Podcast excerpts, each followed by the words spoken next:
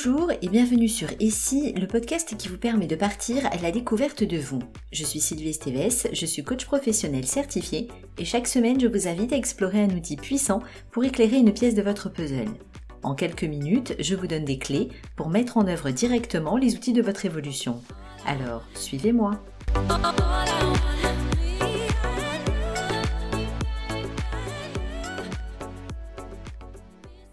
Aujourd'hui, je vous propose d'approfondir ce qui se passe dans les jeux psychologiques que j'ai abordé dans l'épisode consacré au triangle de Karpman et plus particulièrement le rôle de victime.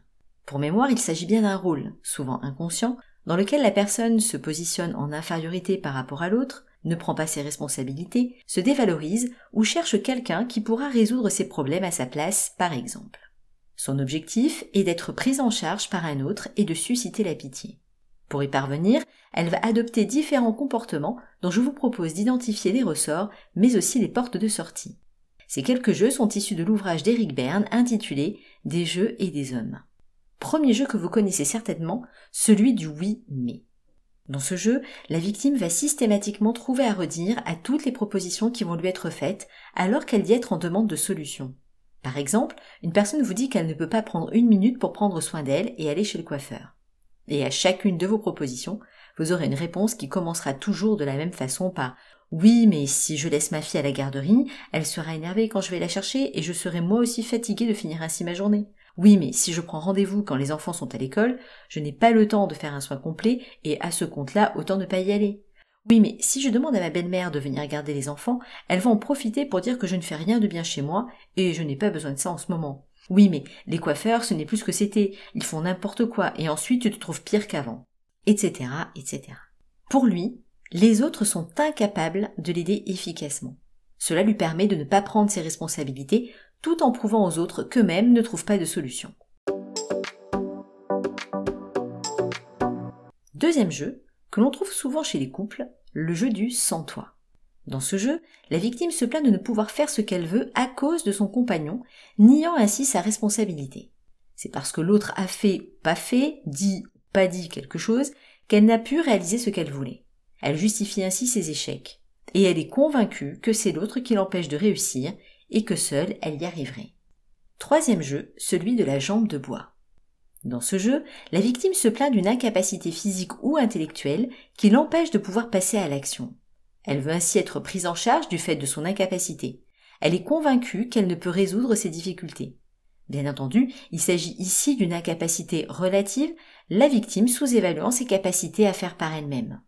Quatrième jeu, le jeu du c'est affreux. Ici, la victime raconte ses malheurs, se plaint dans l'espoir de trouver un sauveur.